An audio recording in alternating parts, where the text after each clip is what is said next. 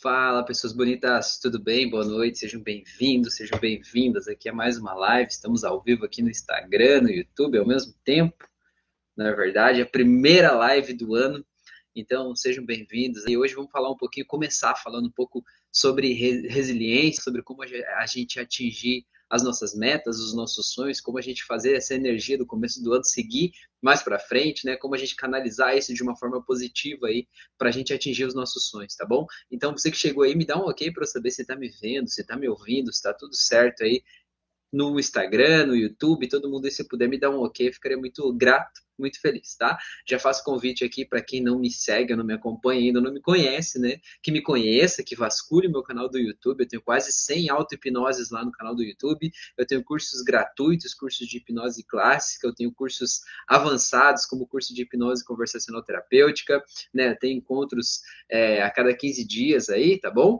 É, então tem, tem muito assunto, tem muito autoconhecimento, faço atendimentos clínicos de hipnose também à distância com pessoas aí de várias partes do mundo bem legal. Então, se aprofunda, conhece, entende um pouco mais como que eu posso te ajudar, como é que esse conhecimento pode te ajudar e de que forma isso pode ajudar a transformar a tua vida, porque conhecimento é o que liberta a gente, né? O que liberta a gente das nossas prisões, tá? O Cauã perguntou: quando fazer o aprofundamento e quando fazer o relaxamento em hipnose? Cauã, então, na verdade, qual é a diferença entre os dois? Né? É, na verdade, o relaxamento é o que vai te levar para o aprofundamento hipnótico, né? E qual é a diferença entre um relaxamento e um aprofundamento? Porque o que é um aprofundamento? A gente vai conduzir o paciente, por exemplo, numa escada que ele está descendo, né? É, e aí ele vai descendo essa escada, degrau após degrau, e a gente vai criando um comando embutido, que quanto mais ele desce, mais ele relaxa, quanto mais ele relaxa, mais gostoso fica, né? E ele vai aprofundando. Mas você consegue entender que, de certa forma, esse paciente vai relaxando também à medida que ele imagina que vai descendo essa escada. É, e o que, que é um relaxamento na hipnose? Um relaxamento, é, geralmente, né, eu fazer um relaxamento progressivo, do tipo assim, é, imagine que existe uma luz especial que começa a desligar todos os músculos do seu pé direito. Essa luz vai subindo e vai relaxando o seu tornozelo, vai subindo e relaxando o seu joelho. E a pessoa vai relaxando, né, a partir dessas instruções. No final das contas, essas duas coisas vão te levar para o mesmo lugar, né? Vão aprofundar um transe hipnótico, vão levar a pessoa para um estado de relaxamento ampliado. Então, assim, quando usar um e quando usar outro? Vai da tua intuição, vai do teu feeling, vai do que você sentir que pega melhor com o teu paciente que está ali na frente, sabe? Tem gente que às vezes a gente começa a fazer um relaxamento progressivo, imagine uma luz que começa na sua cabeça e tal, e você vê que a pessoa ela não está imaginando aquilo ali, né? Ela não está viajando a mesma viagem que você, ela está ali meio, meio, meio de boa. Perdão. É, e aí, às vezes, nesse caso, vale a pena você testar um outro tipo de, de, de relaxamento, né? Você testar um aprofundamento mesmo, né? Ou testar um outro tipo de imagem. Eu gosto, Cauã, hoje o que eu mais gosto é levar a pessoa para um lugar ou para uma memória onde eu sei que ela está relaxada porque aí aquele relaxamento ele vem de dentro para fora, sabe? É, às vezes a gente quer guiar o paciente no relaxamento do tipo assim, vou guiar o paciente no relaxamento na praia, porque para mim a praia é paradisíaca, para mim a praia é coisa incrível, me relaxa, me deixa tranquilo, me deixa em paz, eu amo praia. E aí você vai lá e guia o teu paciente. Não, vai lá na praia, imagina que você está aí tomando sol, aquela história toda, relaxado com a tua família, tranquilo. Mas às vezes esse paciente não tem boa, boas experiências na praia. Às vezes estar na praia para ele é o um inferno em pessoa, então não vai relaxar lá por mais que você use as melhores sugestões do mundo, né? Então eu gosto de saber da pessoa onde é que ela relaxa, né? Quando ela busca um momento para ela tirar um momentinho só para ela, onde é que ela vai? O que, que ela faz, né? É, qual que foi o momento mais relaxante da vida dela? Às vezes é uma viagem, às vezes é um banho de banheira, às vezes é, sei lá, uma coisa que não tem nada a ver com nada, às vezes as pessoas têm até vergonha de contar, mas aquela é a experiência que realmente fez elas relaxarem. E aí, o que, que eu gosto de fazer? Eu gosto de levar a pessoa lá nessa experiência, né? de novo lá, imaginar que isso está acontecendo de novo aqui agora. E aí, quando a pessoa está mergulhada nessa experiência, ela já tem aquela rede neural do relaxamento pronta, porque perdão, ela viveu aquele relaxamento, né? E aquele relaxamento fez o corpo todo dela relaxar. Então, a gente consegue, em vez de criar sugestões que vão levar a pessoa em direção ao relaxamento, a gente pegar uma rede neural dela onde aquele relaxamento já existe e simplesmente potencializar aquele relaxamento mais e mais, né? Então eu gosto muito de fazer isso, né? Não sei se você faz isso, Calma, mas é uma sugestão aí para você, tá bom? Fran tá aí, boa noite, Márcia Pacheco, boa noite, pessoal, feliz ano novo, aproveitando que a Márcia tá aqui. Na quarta-feira, agora, depois de amanhã, isso? É, depois de amanhã, se você está vendo ao vivo, óbvio, na quarta-feira agora vai ter o nosso, a nossa live especial, eu e a Márcia, do Corporativamente, né? Que é aquele programa que a gente faz aí, aliando inteligência emocional ao mundo do trabalho. Vai ser quarta agora, que é a primeira quarta-feira do mês, né? Toda primeira quarta-feira do mês. E essa quarta agora vai ser às 5 da tarde, tá bom? Então vai ser aqui no Instagram, vai estar tá por aí no meu e da Márcia, tá bom? Tá mais do que convidado aí para participar com a gente, tá bom? Gente bonita, boa noite para vocês. Charles Alves Ramos, boa noite a todos, seja bem-vindo aí, Charles. Muito bem, que bom que vocês estão aí, galera Galera linda do meu coração. Gente, então eu quero saber de vocês aí, qual é a dúvida de vocês? Qual é o tema que a gente vai falar hoje? Qual é o assunto que está pegando, né? É, eu vou falar com a Márcia. A Márcia falou aí, todo mundo lá, pessoal. Pois é, vamos lá, galera, vamos lá, vamos participar e vamos colaborar. Então, na live de quarta com a Márcia, a gente vai falar aí dar um spoiler já, né, Marcia? A gente vai falar sobre como usar essa energia do começo do ano aí, né? Esse desejo de fazer diferente, de ser um ano diferente, de mudar tudo, como canalizar essa energia para realmente fazer essa mudança acontecer, né? Eu atendi uma pessoa há um tempo aí que a pessoa disse assim: todo início do ano eu, te, eu digo e prometo para mim mesma, né, que eu vou me separar. já faz muitos anos, né? E aí a pessoa vai lá e diz assim: não, não vai, não vai dar certo, não vai dar certo. A promessa de fim de ano é essa, né? Aí chega dia 10 de janeiro, ela diz assim: não, tá, vou aguentar mais um ano, vamos levando, e depois a gente resolve isso, né? E aí a coisa vai, vai seguindo, né? Então é, é curioso como a gente faz promessas para a gente, como a gente se sabota. Mas aproveitando isso, né, essa energia de começo de ano não é necessariamente o que eu vou falar aqui hoje, né? Eu quero saber aí a tua dúvida, eu quero saber como que eu posso te ajudar, né? Melhorar a tua vida. Mas aproveitando isso, eu quero é, é falar justamente o seguinte de é, como é importante a gente ser fiel às nossas promessas que a gente faz para a gente mesmo. Porque às vezes a gente é, tenta levar a sério o que a gente prometeu para todo mundo, ou até o que as pessoas pediram para a gente, e a gente vai lá e a gente se esforça em honrar todos os nossos compromissos. Mas a gente deixa de lado os compromissos que a gente faz com a gente mesmo, sabe? E essa é uma conta que ela é cobrada, ela é cobrada o tempo todo, sabe? O teu corpo te cobra, a tua saúde te cobra, a tua prosperidade te cobra, a tua paz de espírito te cobra. Aqueles vícios que quando você vê, você já está enfiado lá é, fazendo aqueles vícios, estão te cobrando das coisas que você prometeu para você mesmo que você ia fazer por você e você não está fazendo. E por que, que você não está fazendo? Talvez você está achando que você não é importante, que você não é bom o suficiente, que você não merece, que de alguma forma. é, perdão. Que de alguma forma. É, você vai adiando isso, né, em função de outras prioridades e vai se deixando de lado. Só que se deixar de lado tem um custo muito alto se deixar de lado custa caro para a gente, porque afinal de contas é só com você que você pode contar. Você é a única pessoa que vai estar do teu lado sempre, a vida toda, né? Do teu lado, seja bom, seja mal, você vai estar aí. Então, no final das contas, é muito importante que você saiba se agradar. Às vezes você é aquela pessoa que quer agradar o mundo inteiro, se deixa de lado para fazer o bem para todo mundo, mas na verdade está sendo um carrasco aí da pessoa mais importante de todas, que é você mesmo. Então você precisa dar uma olhada no que, que você anda prometendo para você e cumprir essas coisas. Às vezes você se prometeu coisas simples, como, sei lá, fazer uma pausa de meia hora ao longo do dia, como sair do trabalho e, sei lá, fazer uma caminhada, ir para uma academia, ou ir, sei lá, tomar um, alguma coisa com os amigos, não sei, né? Talvez essa coisa que você prometeu para si mesmo e não está cumprindo, está te cobrando a conta aí, porque talvez isso é o que você achava, né? Que de alguma forma ia trazer mais alegria para tua vida, ia trazer vida para tua vida. E quando você deixa de ter vida na tua vida, a vida perde a graça.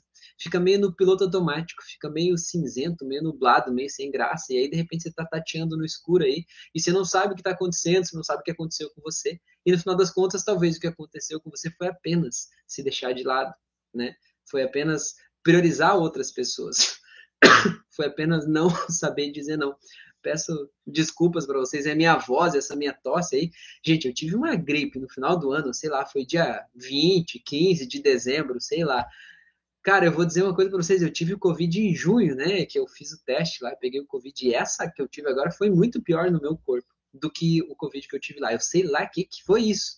Mas o bagulho foi louco, bicho. Foi tosse, gripe, febre. Meu Deus, não. Foi uma coisa bem, bem intensa e bem difícil agora aí que eu tô voltando, né? A, ativa de novo. Você deve ter visto que eu estava meio ausente aqui das redes aqui. Cancelei todos os atendimentos de final de ano, em Natal, Ano Novo, todo mundo ficou, né? Foi umas férias forçadas, hein? Minha voz ainda está voltando aos poucos. Mas eu sinto que é o momento de estar tá aqui, né? De começar o ano fazendo o que a gente ama, o que a gente gosta, o que de alguma forma torna o mundo um lugar melhor e a gente tem que fazer. Não adianta a gente gostar de fazer as coisas e não fazer. Fica essa dica aí para você. Tem tantas coisas que talvez você goste de fazer e você não faz, simplesmente não faz. Obrigado, Fran. Falei isso, ó, até ganhei um copo de água aí, beleza? Tem tantas coisas que talvez você goste de fazer e você não faz. Por que, que você não faz? Não interessa como você vai preencher essa frase. É uma desculpa. Deixa essa desculpa de lado. Só tem duas coisas que você pode ter na vida. Ou você pode ter resultados, ou você pode ter desculpas, tá? E se você tá dando desculpas de, ah, não faço isso por quê? Porque eu não tenho dinheiro, porque eu não consigo, porque é difícil, porque para os outros é mais fácil, não interessa. Você está colecionando desculpas. E se você decidir colecionar desculpas, você não vai colecionar resultados, né? Você sempre vai ter um resultado aí que não é exatamente o que mais te agrada, tá bom? É, a Márcia falou aqui, então, o spoiler da nossa live vai ser segredos para fazer as promessas de ano novo durarem até o carnaval de 2023, pelo menos de 2023. Isso aí. Thelma Pita, feliz 2022, gente. Feliz 2022, Thelma. Vamos fazer um ano incrível, né? Vamos fazer um ano mais maravilhoso do que todos os outros que tivemos até então. Caô falou, obrigado. Eu estudo hipnose clínica e acabei me tornando uma pessoa resistente antes mesmo de saber qualquer processo sobre hipnose. Tentei fazer hipnoterapia e auto-hipnose e até áudios. Mas até hoje meu subconsciente nunca aceitou sugestões.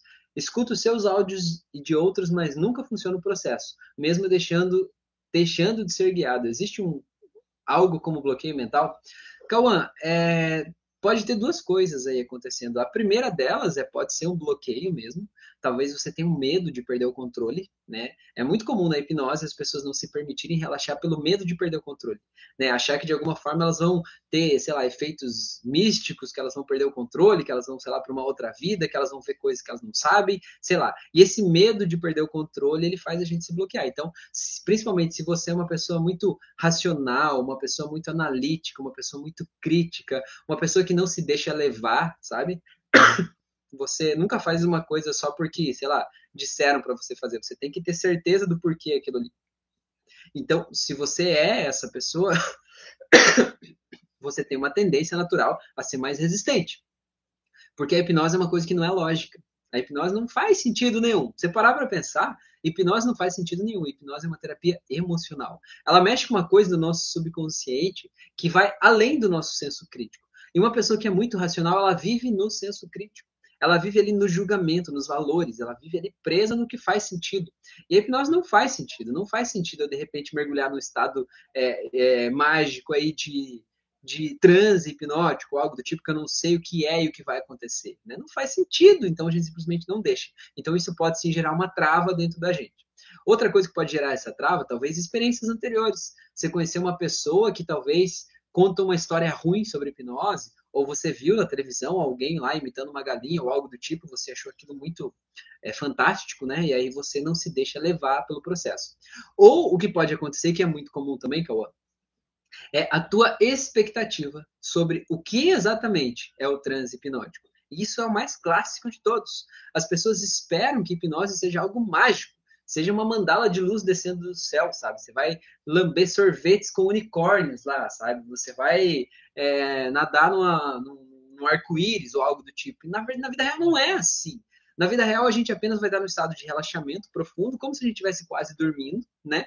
Quase, não tem nada a ver com sono, a hipnose é diferente do sono, mas é um estado de relaxamento mais profundo. E nesse estado de relaxamento a gente consegue acessar o nosso subconsciente e lá a gente consegue fazer transformações mais profundas na nossa mente do que a gente faz numa conversa normal, né? Porque a gente está acessando o nosso subconsciente. A gente consegue acessar memórias, emoções de forma mais profunda, a gente consegue dessensibilizar algumas redes neurais que estão fazendo mal para a gente, né?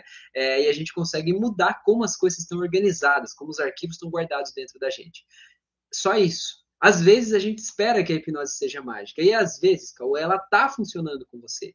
Mas você não está achando que isso que está acontecendo com você é hipnose. Você está esperando que hipnose seja algo diferente, né? Seja algo talvez mágico, talvez algo que vai é, te dar um chacoalhão e você vai dizer assim: Uau! entrei numa experiência louca, tipo usando o alucinógeno, assim, né? Entrei aqui e disse: Meu, que coisa maluca! E não vai acontecer isso, porque nem todas as pessoas alucinam visualmente, nem todas as pessoas vão ter efeitos mágicos, miraculosos, assim, dentro de um transe hipnótico. Mas todo mundo pode ser beneficiado pelos efeitos da hipnose, desde que se permita seguir as instruções. Outra coisa que acontece também, Cauã, é quando você está ouvindo um áudio de auto-hipnose, em vez de você seguir a instrução que está sendo dada lá no áudio, em vez de você concentrar a tua atenção nisso, você está concentrando a tua, a tua atenção no pensamento. Será que eu estou fazendo certo? Tipo assim, a gente diz, imagina que você está descendo uma escada. E você, em vez de usar a tua mente, a tua capacidade criativa para imaginar a bendita da escada e, e sentir você descendo a escada, você está usando o poder da sua mente para pensar: será que essa escada deve ser vermelha? Será que essa escada é amarela? Será que eu estou fazendo a escada certa? Será que é uma escada rolante? Será que é uma escada caracol? Eu estou pensando numa escada que eu já desci na semana passada. Será que é a melhor escada? Será que eu devo usar uma outra escada? Será que eu estou descendo certo? Será que eu devo descer primeiro com a perna direita ou a perna esquerda? Você entende que todos esses pensamentos eles estão te tirando do que é para você pensar?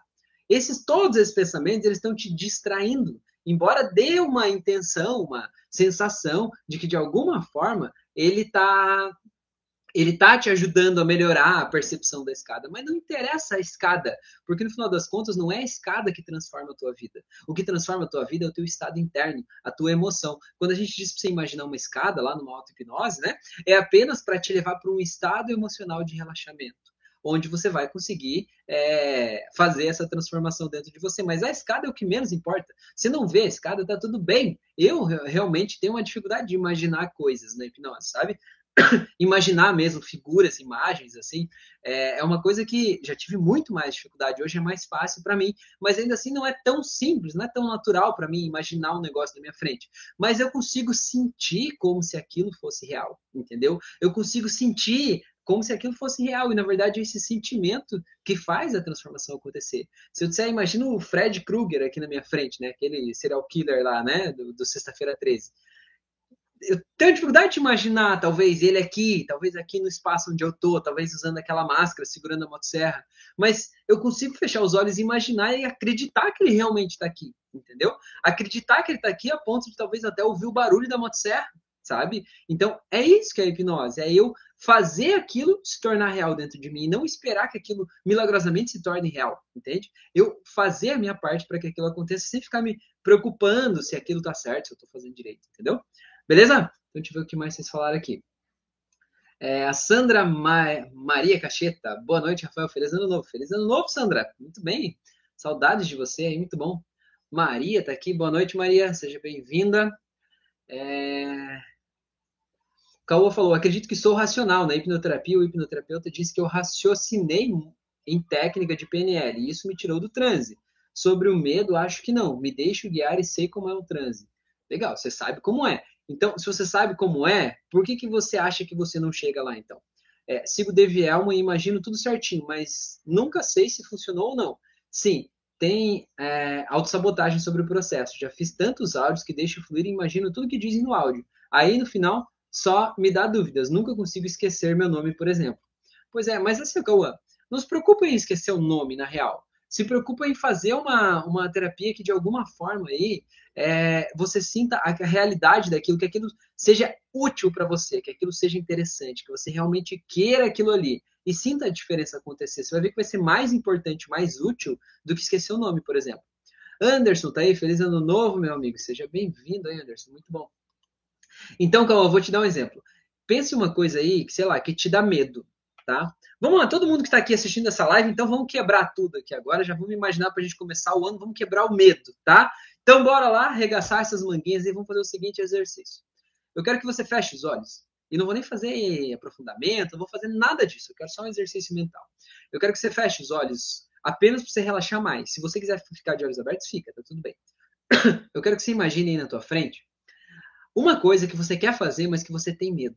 Ou uma coisa que você quer fazer, mas você acha que você não consegue. Você acha que você não é capaz. Você acha que não é para você. Você acha que você não vai dar conta. Você acha que, sei lá, não é.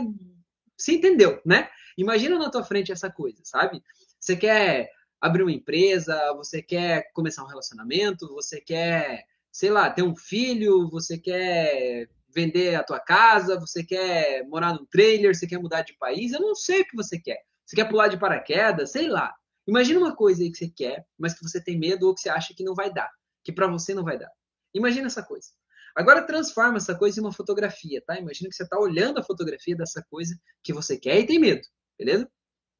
Agora faz o seguinte, quero que você imagine que você vai olhar uma outra fotografia aqui do lado. E nessa outra fotografia do lado, eu quero que você se lembre do dia em que você se sentiu mais poderoso na tua vida.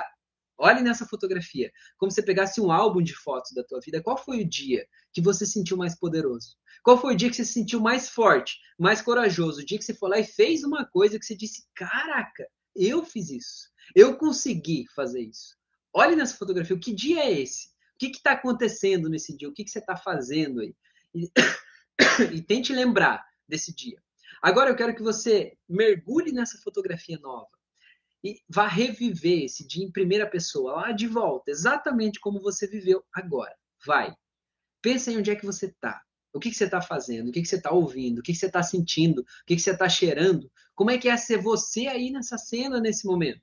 Preste atenção em todos os detalhes, né? Preste atenção no teu corpo. Você provavelmente está com o teu corpo ereto, com a tua coluna ereta, com as costas erguidas, com o peito estufado, você deve estar com uma cara de satisfação, talvez um sorriso nos lábios. Coloque agora nos seus lábios esse mesmo sorriso, porque afinal de contas, se você vai viver essa experiência como um todo, mergulhe nela e torne ela real agora, sabe? Põe esse sorriso nos lábios, respira profundamente igual aquele dia e se esforce em imaginar qual é o cheiro que aquele dia tinha. Sinta esse cheiro agora, sinta as cores, veja como que as pessoas olhavam para você naquele dia, nesse dia aí. Quando você está você tá encostando seus pés ou suas mãos em algo, como é que é o contato disso no teu corpo? Torne isso real, não é para você imaginar como é, é para você mergulhar nessa experiência, reviver e sinta por que, que você está se sentindo vitorioso nessa, nessa memória aí, por que, que você está se sentindo forte, qual foi a barreira que você venceu, como, Como que é sentir o teu corpo cheio de recursos? E agora que você está se sentindo assim completamente, imagina que você abre um portalzinho mágico pequenininho nessa cena. E nesse portal mágico você vê aquela fotografia lá disso que você quer fazer e tem medo hoje. Perdão. Fecha esse portal e volta para esse dia. Sinta essa sensação boa crescendo mais. Aumenta esse sorriso no teu rosto. Respira fundo. Põe a mão no teu peito, sente teu coração batendo mais forte. Dá um tapa no teu peito e diz assim: Eu consigo. Agora abre o portalzinho mágico e veja aquela coisa lá que você tem medo de fazer. Fecha de novo. Agora mergulha nessa cena gostosa, bate a mão no peito de novo e diz assim: Eu consigo, eu posso, eu sou capaz. Eu fiz isso aqui no passado, eu posso fazer tudo que eu quiser. As minhas barreiras sou eu que defino e sou eu que posso quebrar. Agora abre o portal de novo e veja aquilo que você tem medo, fecha de novo, abre de novo, fecha, abre. Agora abre e deixa aberto. Agora eu vou contar de 3 até 0 e Cauã mergulha nesse portal, mas tenha certeza que você leva com você esse estado emocional aí positivo desse dia, dessa memória, desse lugar. Leva o cheiro junto, leva a cor junto, leva tudo junto. E se veja fazendo isso que você tem medo de fazer, mas com o mesmo estado de espírito que você está agora. Em 3, 2, 1, 0, vai. Imagina você aí, agora. Imagina você com a roupa que você estava lá naquele dia, lá do passado. Imagina você sentindo o cheiro que você sentia naquele dia. Imagina você fazendo essa coisa que você tinha medo, mas que agora você está aí com o teu corpo ereto, com o teu peito estufado. Agora você pode bater no peito e dizer: Eu posso, eu consigo, eu sou capaz. Eu já fiz coisas tão incríveis nessa vida que isso aqui é só mais uma coisinha que tanto faz. Eu consigo. Não importa o medo que um dia eu já tive sobre isso nesse momento, eu me liberto desse medo, porque eu sou maior do que tudo isso. Agora eu quero que você simplesmente imagine você fazendo essa coisa, mas de verdade, imagine você fazendo realmente, se sentindo seguro, se sentindo protegido, se sentindo bem, com o peito estufado e se lembrando, sabe, como se você pudesse sentir como se aquela tela daquela imagem positiva de onde você veio continuasse com um cano de energia trazendo energia para você, trazendo força, coragem, vitalidade, trazendo amor, trazendo autoconfiança para você aqui agora, enquanto você faz isso, seja lá o que for. E você pode se lembrar de todas as coisas que você já fez na vida que foram tão incríveis, que essa coisinha é só mais uma coisinha. É uma coisinha tão pequena que você já fez e que aquele medo simplesmente não está mais lá. Agora eu vou contar de 3 até 0 e no zero você abre os olhos e você pode ter a certeza de que essa coisa aí nunca mais vai te dar medo do jeito que te dava antes. Nunca mais vai parecer tão grande quanto parecia antes. Ela agora simplesmente vai te trazer a mesma sensação que essa imagem gostosa aqui do passado te traz, tá bom? Então simplesmente vai voltando em 3, 2, 1, 0, pode abrir os olhos. Seja bem-vindo, seja bem-vinda de volta. E aí, Cauã, me conta aí. Agora, Cauã, é um negócio você fazer o seguinte: não ficar se perguntando, será que a hipnose deu certo? Será que não deu certo? Será que eu consegui? Será que eu não consegui? Será que funcionou para mim? Não. Agora é o seguinte: é hora de você imaginar você fazendo essa coisa que você tem medo de fazer. E você imaginar você fazendo isso e perceber, só perceber, que talvez, Cauã, aquele medo que estava aí não está mais. Talvez aquela sensação de insegurança, aquela sensação de eu não posso, não consigo, não vai dar certo, talvez ela não esteja ou ela tenha amenizado. E se você conseguir perceber isso, quer dizer que funcionou para você. Quer dizer que você abriu essas duas redes neurais ao mesmo tempo. A rede onde você se sente poderoso e a rede onde você se sente com medo. E você conseguiu trazer um pouco do teu poder pessoal para essa nova rede. É isso, né? Nada mágico, nada diferente, nada especial. Essas duas redes estão dentro de você, esse aprendizado está dentro de você e você simplesmente associou essas duas coisas aí, beleza? Sandra Alves, boa noite, Sandra. Seja bem-vinda aí, menina. Muito bem. Deixa eu voltar aqui ver o que vocês falaram. Jonatas falou: Rafael, é normal ser muito racional? Jonatas, o racionalismo é um mecanismo de defesa. O racionalismo ele é o que nos torna, né, quem nós somos. É o nosso racional que nos permite viver em sociedade, que nos permitiu evoluir a nossa ciência, nossas telecomunicações, nos permitiu desenvolver técnicas de construção, de plantio, tudo isso, é o nosso racionalismo. Observar as coisas e poder poder perceber que as coisas não são assim é, tudo está acontecendo pela primeira vez. A gente poder olhar para as coisas que estão acontecendo na vida e poder ter uma análise crítica de que aquilo já aconteceu em outro momento, que aquilo acontece de forma parecida em outro lugar, e racionalizar sobre isso faz a gente conseguir é, prever certos processos e a gente conseguir mapear certos caminhos, resultados, né, para a gente conseguir é, é, se sentir melhor com tudo isso. Porém, o racionalismo ao extremo é um mecanismo de defesa. Por quê? O que, que acontece? Talvez você podia ser muito criticado quando era criança.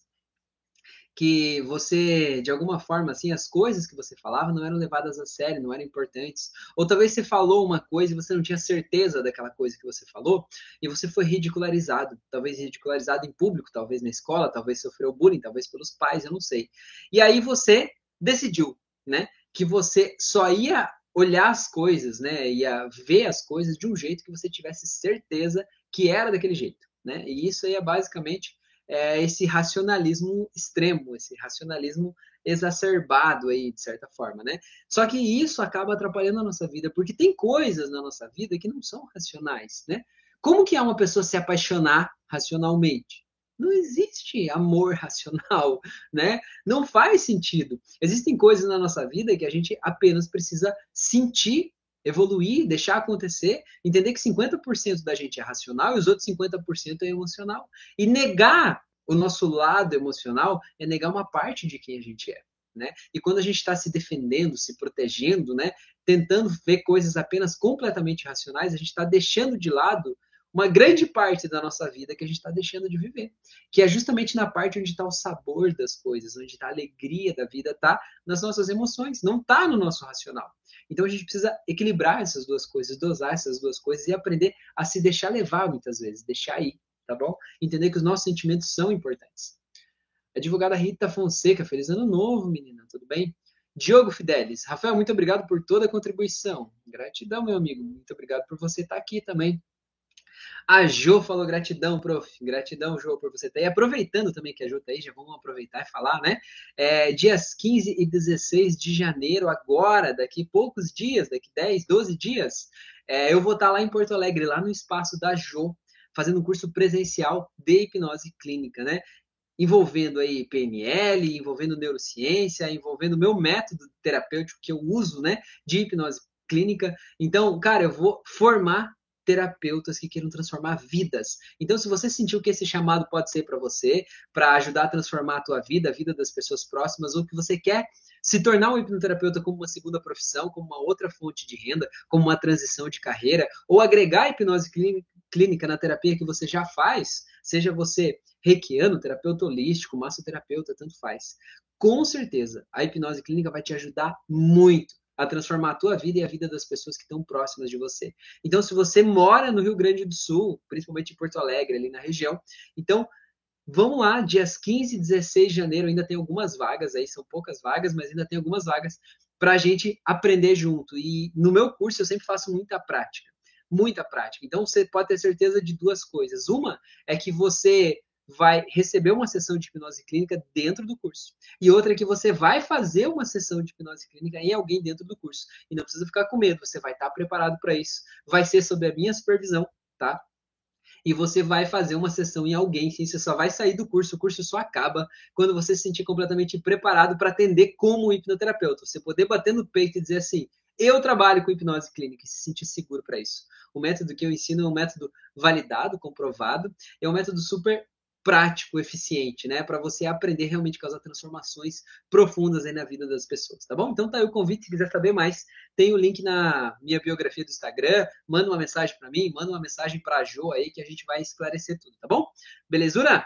Então tá, deixa eu ver o que vocês falaram aqui. É... É, vamos ver aqui, deixa eu ver.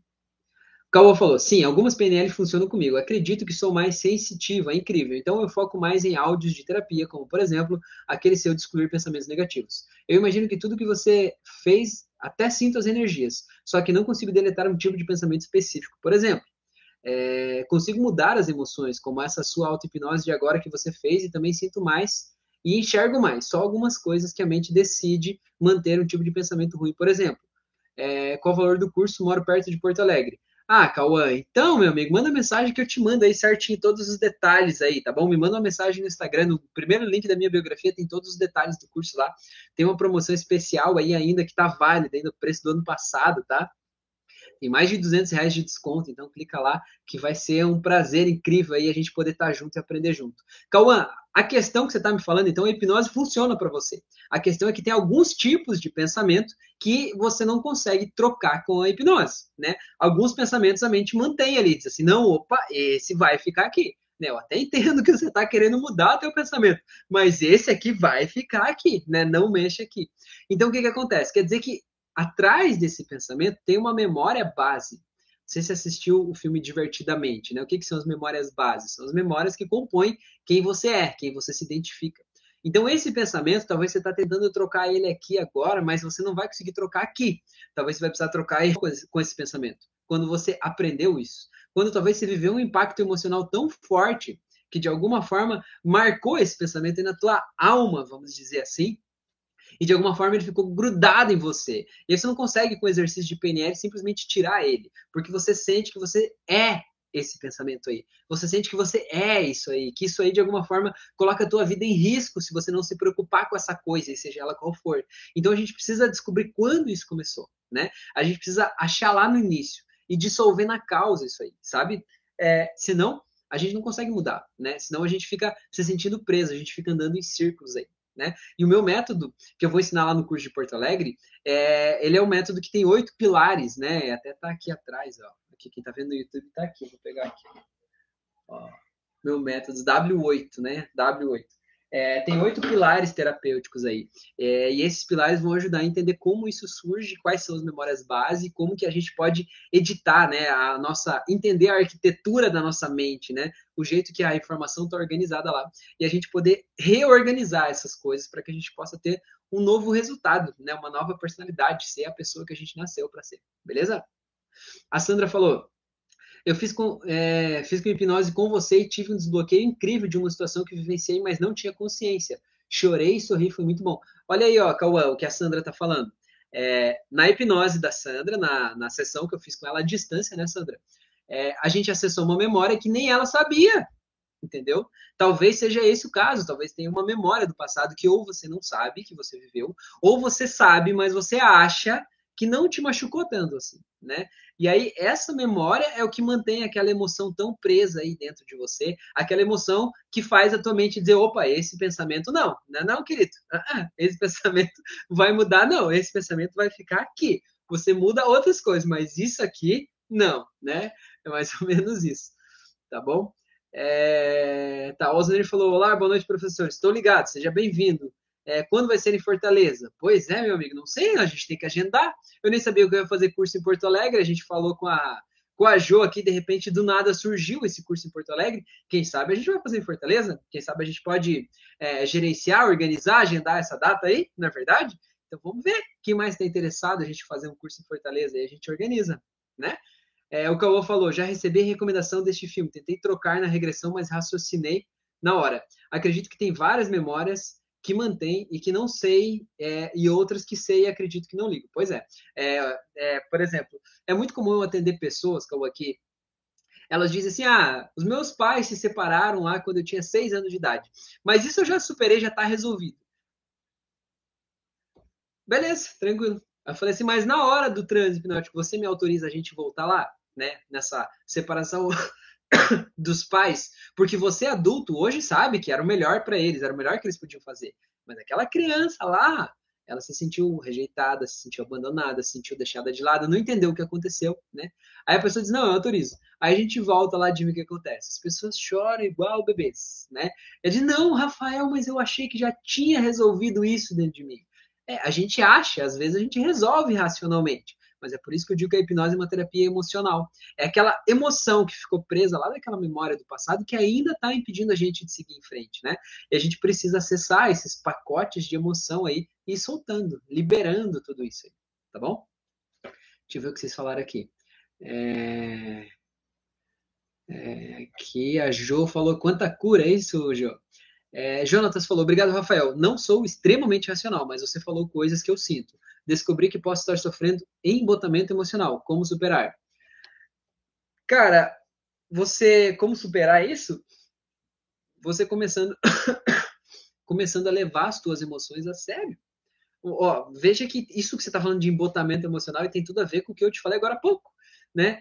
Se você se vê como uma pessoa muito racional, você está negando o teu lado emocional. E se você está negando o teu lado emocional, você está suprimindo as tuas emoções. E quando você suprime as tuas emoções, você acha que elas deixam de existir? Não, não meu querido. Elas estão ali ainda e elas, de alguma forma, fazem pressão, elas desembocam em alguma coisa. Seja em um vício, seja em um outro sintoma, seja no mal-estar, numa tristeza, numa ansiedade. Né? De alguma forma, elas acabam gerando um problema dentro de você. Então, o que você precisa fazer? Levar a sério o que você está sentindo. O que você está sentindo é importante. Imagina que. Perdão você tem uma vontade aí, por exemplo, do nada te deu vontade de ir lá e comer um sorvete, né? Sorvetinho coloridinho, com todas aquelas coisinhas coloridinhas que tem lá por cima, assim, te deu vontade. Aí você diz assim, cara, mas não faz sentido eu, sou um adulto responsável, capaz que eu vou ir lá numa sorveteria, pegar um sorvetinho coloridinho, colocar aquelas coisas em cima. Não, isso não é lógico, não faz sentido. Cara, foda-se o sentido. Até me afoguei aqui. Às vezes, a gente tem que deixar o racional de lado e seguir o nosso instinto, seguir o nosso desejo. O nosso desejo é importante, o que a gente quer é importante. A gente tem que aprender a se levar a sério, sabe? É, e aprender a, a expressar as nossas emoções para as pessoas que estão perto da gente também. Às vezes as pessoas estão desagradando a gente no jeito que elas falam, no jeito que elas tratam a gente. E a gente, por querer causar uma boa impressão, porque querer evitar uma briga, um conflito ou algo assim, a gente acaba simplesmente deixando passar, vai colocando panos quentes, só que isso vai matando a gente por dentro, vai anulando as nossas emoções e a vida vai perdendo a graça. Então, para a vida ter vida de volta, a gente precisa olhar para as nossas emoções e a gente precisa começar já a fazer o que a gente gosta. O que, que você gostava de fazer quando você era criança? Quando você tinha 5 anos de idade, quando você tinha 10 anos, quando você tinha 15 anos, quais eram os seus hobbies? Então, talvez está na hora de você recuperar algum desses hobbies. Está na hora de você se desafiar, fazer uma coisa que você nunca imaginou fazer. E isso vai, de alguma forma, te trazer de volta, tá bom? A Jo falou: tem pessoas que têm medo das suas emoções. De per... Oh, meu Deus. De permitir, de sentir. É isso aí mesmo, Jo, verdade. As pessoas têm medo das emoções delas, mas na verdade elas são emocionais. A neurociência comprova isso. Quando a gente é submetido a estímulos, sejam visuais, auditivos, tem que tomar decisões, a parte do nosso cérebro responsável pelas emoções, ela é irrigada primeiro. Ela é irrigada antes do nosso neocórtex, que é responsável pela razão. Então, a neurociência comprova que você é emocional antes de ser racional. Que antes do teu neocórtex tomar uma decisão racional sobre algo, você já decidiu emocionalmente sobre aquilo. É a neurociência que está falando, não sou eu. Né? Os equipamentos de ressonância magnética que mostram que a parte do cérebro emocional é irrigada primeiro. Então, não adianta a gente negar as nossas emoções, não adianta a gente fugir de quem a gente é, porque tudo que a gente renega dentro da gente assume o controle em algum momento, né? Não conhece pessoas que elas são alcoólatras, por exemplo, e quando elas vão lá e estão sob efeito de álcool, elas viram outra pessoa. É uma pessoa totalmente pacata, tranquila, de bem com a vida, fala manso, mas aí vai lá e bebe e volta para casa transtornado. Quer brigar com as pessoas, quer bater em todo mundo, quer matar a esposa, né? Não conhece ninguém assim, nunca ouviu uma história dessa. Por quê? Porque essa pessoa não está aceitando aquela agressividade, aquela violência, não está aceitando a parte emocional dela que ela precisa deixar fluir na vida dela. Por quê? Porque ela acha que ela precisa ser perfeita, precisa ser a pessoa irretocável, aquela pessoa maravilhosa. Só que essa pessoa que está tentando ser maravilhosa está afogando as suas emoções. E essas emoções, em algum momento, assumem o controle e irracionalmente vão lá e fazem essa pessoa beber. E quando ela bebe, ela desliga o neocórtex, ela perde o controle. E quando ela perde o controle, aquilo tudo toma conta, ela vomita aquela raiva toda. E a pessoa diz assim: nossa, mas eu sou uma pessoa tão calma, tão tranquila, de repente, do nada, parece que algo ruim vem e toma conta de mim. Sabe o que é esse algo ruim? Aí é você mesmo. É aquela parte de você que você não quer olhar. É o que o Jung né, chama de sombra. É aquilo que você está negando em você. Então você tem que ter conhecimento de quem você é. E você tem que aceitar quem você é, porque só, só quando a gente aceita que a gente tem um problema é que a gente pode mudar. Se a gente fizer de conta que o problema não existe, como que a gente vai mudar um problema que não existe? Como que a gente vai resolver uma coisa que não está lá? Como que a gente vai limpar uma sujeira que eu faço de conta que não existe? Não dá. Eu preciso admitir e aceitar e ter coragem para fazer isso, para que aí sim eu possa mudar. Tá bom? Então vamos lá. É, o Diogo falou: Rafael, faço terapia cognitivo-comportamental, mas sinto que preciso desbloquear um estado emocional e desarmar ciclos de sintomas que perduram ainda dentro de mim. Que legal, é legal você sentir isso, né, Diogo? A terapia cognitivo-comportamental é muito legal, ela é cientificamente comprovada também, é, e ela vai causando uma mudança, né, a partir do teu comportamento. Então, quando você está diante de uma situação que você se sente pressionado, se sente mal, se sente com raiva, você controla o teu estado emocional, controla a tua respiração, você tem um comportamento diferente naquela situação. E a partir da mudança do teu comportamento, você vai mudando os teus pensamentos, vai mudando o teu mundo, né, a tua realidade a partir dos teus novos comportamentos. Só que no começo, ter comportamentos diferentes diante de uma situação que te causa raiva, por exemplo, é difícil. Né? E é por isso que a hipnose é legal, né? Porque de alguma forma ela não faz você lutar contra aquela raiva. Ela faz você entender da onde que está vindo aquela raiva. E a gente, se precisar, faz uma regressão, solta aquela raiva na raiz. A gente dessensibiliza os gatilhos da tua vida hoje que estão causando raiva em você, para que você não sinta raiva quando estiver naquela situação lá, né? E de repente, quando aquela mesma coisa acontecer, aquela raiva não vai estar lá, você não vai precisar lidar com ela, você não vai precisar lutar contra ela, né? Você não vai precisar se concentrar em ter um comportamento diferente, porque você simplesmente vai ter um comportamento diferente naturalmente, um novo comportamento, que é um novo padrão instalado no teu subconsciente. E é isso que a hipnose faz. Então, cara, a hipnose é incrível, eu amo hipnose. Fica a dica aí, de repente, se você quiser fazer um processo de hipnose de forma paralela à terapia que você já faz, né? É, com certeza vai te ajudar muito a catalisar todo o teu processo, e potencializar isso aí. Jonatas falou, entendi a sua colocação, sua colocação, mas acho que tem a ver com o meio social que não me agrada mais. Pessoas que não me deixam à vontade. Faz sentido? Claro que faz, Jonatas. Só que a questão é, você não se sente à vontade porque, no fim das contas, você quer agradar essas pessoas. Se você não quisesse agradar essas pessoas, você estaria fazendo qualquer outra coisa. Você estaria é, vivendo a tua vida de forma muito mais leve, muito mais tranquila, e você não estaria nem aí para a opinião das pessoas. Eu tenho certeza que você conhece alguém que não está nem aí para a opinião dos outros. E essa pessoa talvez é muito mais leve nesse aspecto. Então, o fato de você perceber que essas pessoas não te deixam à vontade, não tem a ver com elas tem a ver com você. Tem a ver com o jeito que você acha que você deve se comportar diante dessas pessoas. Tem a ver com o que você acha que você deve para essas pessoas, né? Com o que você acha que essas pessoas esperam de você e de alguma forma você acha que talvez está tá, é, suprindo essa expectativa ou não, né? Então, quando você muda isso dentro de você e você simplesmente aceita as pessoas como elas são e aceita que elas podem pensar errado de você, elas podem achar que você é, sei lá, um vagabundo, safado, sem vergonha, né? Tanto faz, né? Quando você aceita, está disposto a aceitar isso, você cria um espaço de liberdade dentro de você que não dá para descrever, não dá para explicar, porque simplesmente é a tua liberdade. E digo mais até, Jonatas, essas essas pessoas estão aí para te ajudar a criar esse espaço, desenvolver esse espaço. Se você sai no sentido assim de estou fugindo dessas pessoas, não vai demorar. A vida vai te colocar em outra situação, com outras pessoas que vão ser iguaizinhas a essas, e você vai continuar do mesmo jeito. Até que você entenda que a mudança não é do outro, a mudança é tua. É você quem tem que se libertar. E essa libertação é principalmente uma libertação do que eu penso que o outro pensa sobre mim. E quando eu me liberto disso, meu amigo, aí ninguém te para. A Ale falou: é possível regressar para vidas passadas? Como funciona? Ale, é possível. Possível é, tá? Possível é. Eu não faço isso de forma assim é, pontual, objetiva. Tipo assim, a pessoa me procura e diz assim: Rafael, eu quero fazer uma regressão para uma vida passada. Rafael, eu quero ir lá numa vida passada fazer isso. Eu não, não faço, né? Eu digo, não, não te atendo, né? Você vai achar alguém que vai te ajudar com isso, mas eu não faço. Mas o que quer dizer? Quer dizer que eu não faço regressão para a vida passada? Não. É muito comum na terapia a gente começar a falar com a pessoa, a pessoa tem uma ansiedade que ela não sabe explicar e tal, ela não, não sabe traduzir de onde é que vem aquilo ali. E a gente começa a investigar a história de vida dessa pessoa e a gente não acha nada especificamente, não um fato lá que de alguma forma gerou aquela ansiedade. E o que, que a gente faz? A gente faz uma regressão por emoção, que a gente chama.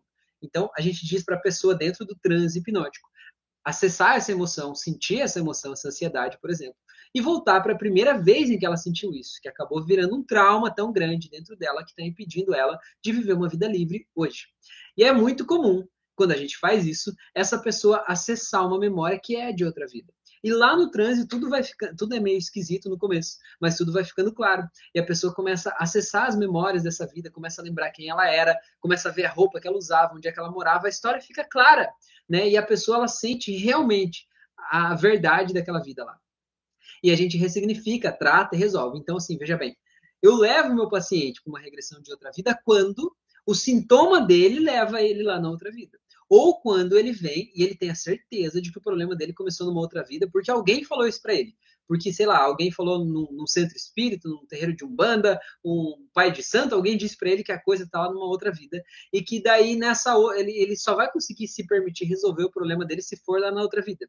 Então, acho que é legal a gente ir lá nessa vida aí e ressignificar esse caso aí, essa treta, né? É, mas a gente faz a regressão normalmente, né, dentro da sessão de hipnose, quando é necessário, a gente faz regressão para outra vida tranquilamente. Não tem nenhum risco, não tem nenhum problema. Tem gente que acha que, ai meu Deus, eu vou ficar preso na outra vida, nunca mais vou voltar. Não, não tem, porque você não vai na outra vida, você só vai lembrar, né? Você pegar um álbum de fotos da tua infância e começar a virar as fotos, corre o risco de você ficar preso dentro do álbum? É óbvio que não, mas você lembra daquelas memórias, você lembra daquele dia, você sente aquelas coisas, não é? Então é isso que acontece na regressão, né? Nada mágico, especial, nada sobrenatural, mas é muito incrível o que acontece, né? E como é poderoso e como é libertador, né? Quando a gente realmente é, solta isso tudo. Tá bom, Ale? Jonatas falou, falou a verdade toda, é minha família, mas porque essas pessoas acham que eu sou errado em ser eu mesmo. Isso que eu não entendo. Jonatas, se a gente fizer uma enquete aqui, bicho, das pessoas que estão assistindo essa live, Conta aqui, vamos fazer enquete aqui, vamos. Responda aqui, galera, quem está assistindo aqui. Coloca aqui, escreve só eu, quem de alguma forma já foi tratado como errado pela sua família. Só escreve aqui eu. Se em algum momento da vida a tua família toda, amigos, parentes, alguém foi lá e te fez achar que você é errado, que você é o patinho feio da família, que você faz tudo errado, que você não faz nada direito, só escreve eu, só para a gente saber, só para a gente fazer essa enquete aqui. Só escreve eu que a gente vai saber, né, que isso se trata. É, ó, a, Cristi, a Cristiane já escreveu lá no YouTube eu, ó, o Jonatas não viu porque ele tá no Instagram, mas a Cris escreveu no YouTube. A Lê falou eu, Leila falou eu, a Fabiola falou eu, olha aí, ó. Galera toda falando eu, eu não preciso nem dizer eu, eu tô aqui porque, né, eu tô fazendo terapia justamente por isso, né, a ovelha negra da família. Diogo Fidelis ali falou eu, a Juliana falou lá no YouTube, que você não tá vendo que tá no YouTube, falou eu, ó, até você mesmo botou eu aí, rapaz. Cara, assim, ó, é uma prisão a gente tentar agradar a família, sabe? A família, ela quer o melhor da gente sempre, sabe? Só que o melhor para a família é a gente estar tá lá vivendo a vida deles, fazendo as coisas deles, do jeito deles, né? Ó, a Fran também colocou eu lá. É, e na verdade, é, o nosso melhor muitas vezes é diferente do deles.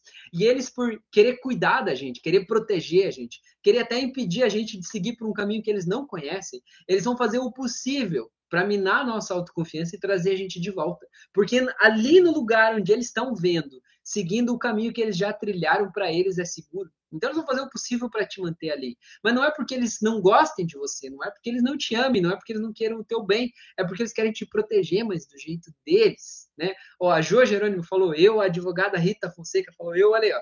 Todo mundo tá aqui, galera. Acho que todo mundo tá na live botou eu. Quem não botou eu, porque não tava aqui. Né, quem está buscando esse processo de autoconhecimento, de alguma forma está lutando também, né? Com esses demônios internos, com essa coisa de querer provar para as pessoas. E geralmente, Jonatas, eu não sei qual é a tua idade, mas geralmente quando uma pessoa está na vida adulta e ela não consegue relaxar, ela está sempre querendo provar para todo mundo que ela está certa, provar que ela consegue, provar que ela se deu bem na vida, tá trabalhando que nem um louco, correndo atrás de dinheiro, comprando um carro melhor do que do outro, querendo se comparar com as pessoas, competir. Essa pessoa, no fim das contas, sabe o que, que internamente ela está fazendo? ela está querendo provar para os pais dela, ou para os tutores dela, ou para as pessoas que cuidavam dela na infância, que ela consegue, que ela deu certo, que ela é capaz, que ela, de alguma forma, conseguiu se dar bem na vida, que ela não é errada, entendeu? Então.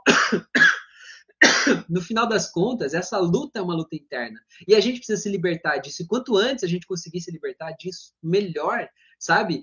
se as pessoas vão ter uma imagem de que eu sou inconsequente, um burro, idiota, retardado, tudo bem. É o direito delas pensar isso sobre mim. Os meus resultados vão mostrar quem eu sou, mas eu não tenho que querer ter resultados para provar algo para as pessoas. Eu tenho que buscar os meus, os meus resultados por minha própria conta, me libertar dessas amarras para eu poder seguir em frente, né? Porque é olhando para frente que a vida tá. É lá na frente que a vida tá e não lá atrás, né? Então a gente pode e deve se libertar de tudo isso para a gente poder seguir em frente receber dos nossos pais apenas o amor deles, o carinho, o cuidado, e dizer: Eu entendo que quando você está aí dizendo que eu sou errado, não é porque você não me ama e eu acho que eu sou errado de verdade. É porque você está querendo me podar para eu não seguir por um caminho que você não conhece. E eu reconheço isso, admiro isso, respeito isso, mas essa aí é a tua verdade. E agora, como adulto, eu escolho seguir o meu próprio caminho. Eu escolho assumir o risco da minha própria vida. Eu escolho, escolho assumir a minha própria responsabilidade. E deu. Eu não tenho certeza que tudo vai dar certo e não tenho que ter certeza, mas eu posso acreditar que vai dar certo, porque acreditando é o único jeito que a gente vai poder é, seguir em frente, tá bom? O único jeito que a gente vai poder fazer as coisas dar certo, né? acreditando. Jonatas falou: se a gente ligar o foda-se para a família, eles vão nos abandonar? Jonatas, olha aí, ó, na, na, verdade, ó, a tua pergunta descreve então o que está acontecendo. No final das contas, você tem medo de ser abandonado pela tua família. Você tem medo do abandono. E o medo do abandono vem do quê? De um abandono lá do passado. Você foi abandonado lá no passado? Teve uma situação traumática na tua vida, talvez uma separação? Teve alguém que se amava muito que te abandonou lá no passado? Né? Talvez isso seja algo que você nem lembre. Talvez você, como bebezinho, se sentiu abandonado porque a, mãe, o pai não ficavam perto, né? Você estava com fome, não teve comida no momento que você precisava. Você se sentiu abandonado quando você se sentiu, sei lá, acuado de alguma forma, teus pais não te protegeram, sei lá. E esse medo do abandono, essa sensação de solidão ficou tão entranhada em você que hoje você está tentando ser o bom moço, o bom menino para não ser abandonado de novo entendeu? Então não são eles que estão te julgando, é você que está com medo do julgamento deles. É você que está querendo ser um bom menino pelo medo do abandono. Então tem uma auto-hipnose aqui no canal que é justamente para isso, né? Para o medo do abandono. Então faz essa aí que eu acho que talvez seja o caso aí, que desative esse nó aí, tá bom? Beleza? É, o Calma falou, o curso em Porto Alegre pode entrar algum acompanhante na sala de aula ou não? Calma, pode sim. Se quiser levar alguém, e se essa pessoa quiser é, fazer é, é, participar do curso e receber, né, como, como né, cobaia, como paciente, pode levar sim, com toda certeza. Aqui nós estamos em família, a gente vai fazer isso aí tudo dar certo, tá bom? É, a Rita falou, estou aqui, a Sandra falou eu, ó, a Sandra estava com delay na internet, mas ela tá falando eu aí ainda, Jonatas. Olha aí, ó, quanto eu que tá rodando aí, né? Todo mundo tem essa mesma questão interna dentro da gente, a gente precisa lidar com isso, né? E seguir em frente, tá bom? Gente, eu amo vocês, mas nós já estamos em uma hora aqui, meu Deus do céu.